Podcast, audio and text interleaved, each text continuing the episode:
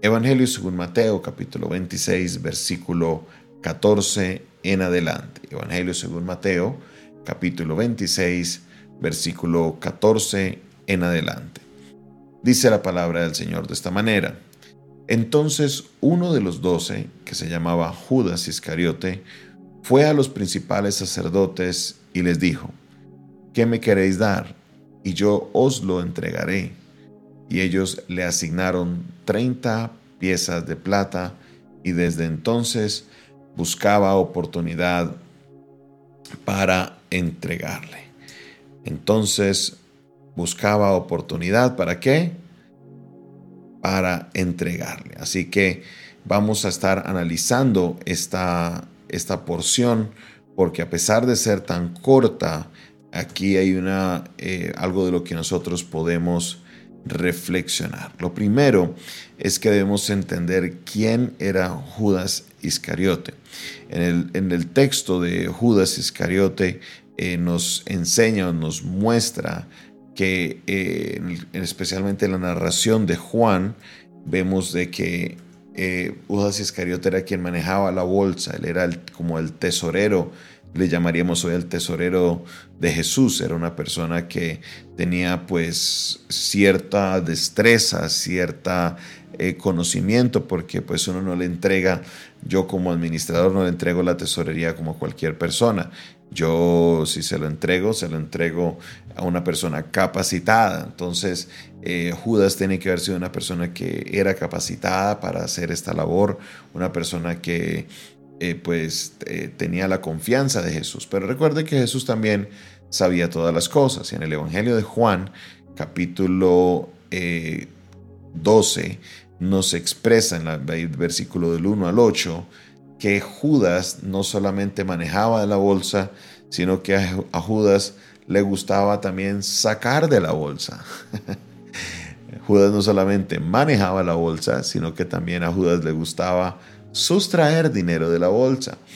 Y estoy seguro que Jesús sabía esto, estoy seguro que Jesús lo entendía porque sabía qué naturaleza era la persona de Judas. Entonces, en este instante, Judas no se sabe si eh, era una ambición por 30 monedas de plata o simplemente era porque dejó, abrió su corazón para traicionar a su maestro.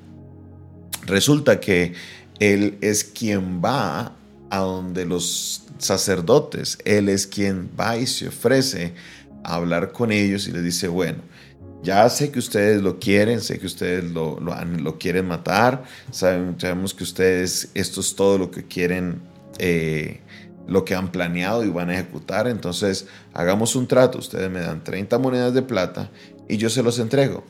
Yo gestiono todo para que entonces ustedes puedan tomarla y cumplir sus planes. Entonces, esto es interesante, la cantidad de dinero que toma eh, Judas, porque Mateo nos expresa que son 30 monedas de plata.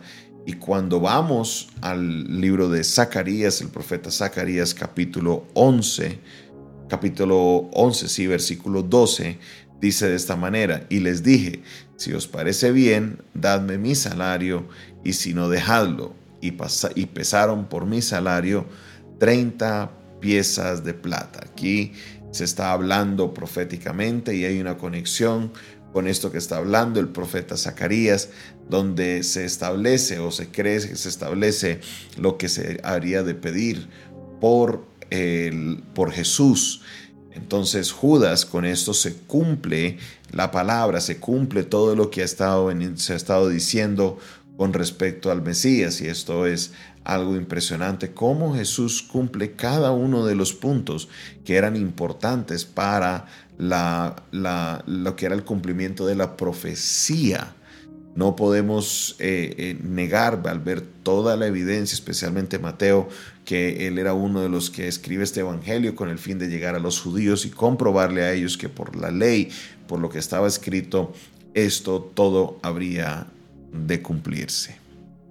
Al analizar esto, entonces entendemos varias cosas. Una de ellas es que una persona que tiene ambición por el dinero es capaz de hacer cualquier cosa. Aún entregar a su propio maestro, aún entregar a aquel que le estaba dando el conocimiento, aún entregar a aquella persona que eh, estaba eh, eh, todo el tiempo ahí.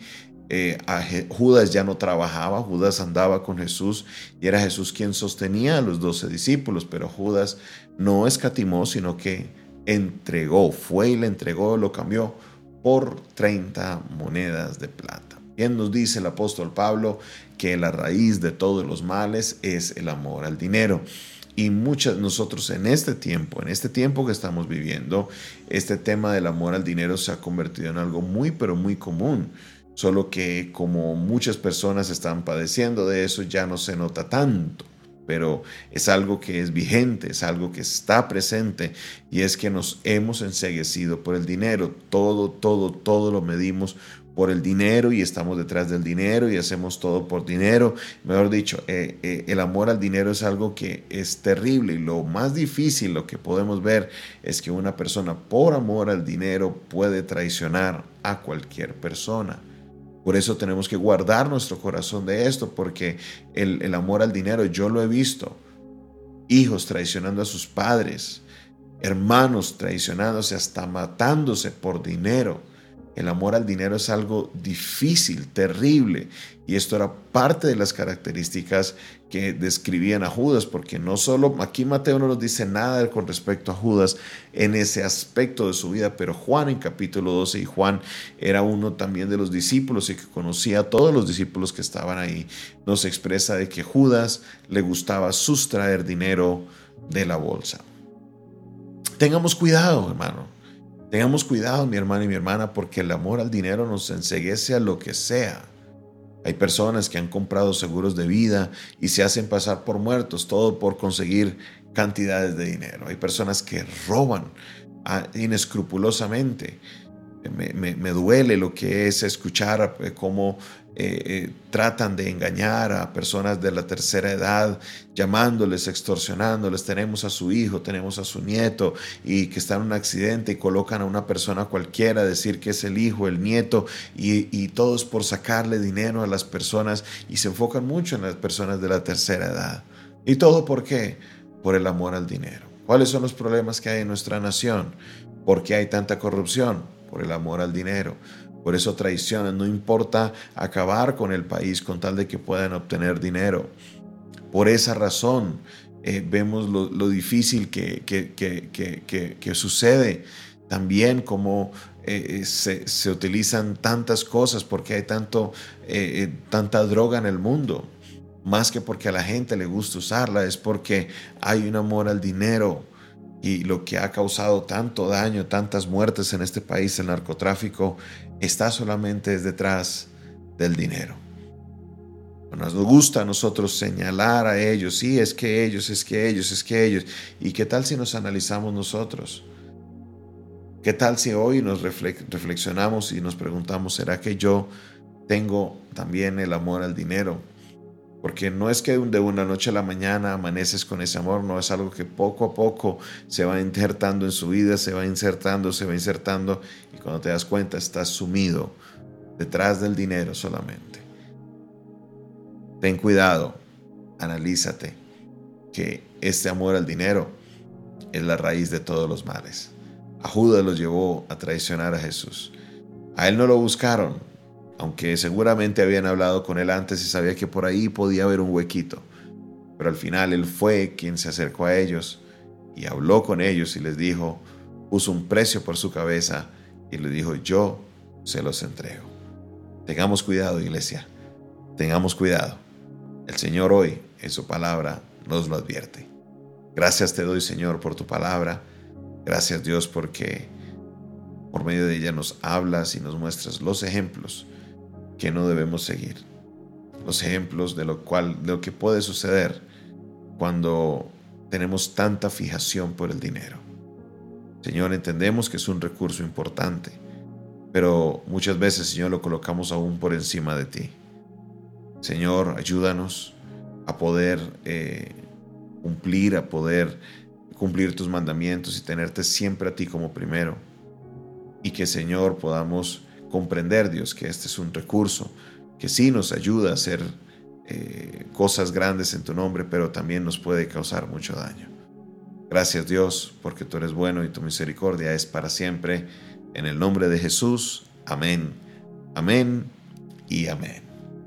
Esta fue una producción del Departamento de Comunicaciones del Centro de Fe y Esperanza, la Iglesia de los Altares, un consejo oportuno en un momento de crisis. Se despide de ustedes su pastor y amigo Jonathan Castañeda, quien les bendice en esta hora de la mañana. Recuerde, no olvides suscribirte a nuestro canal. También, si esta palabra fue de bendición para ti, no olvides compartir este video.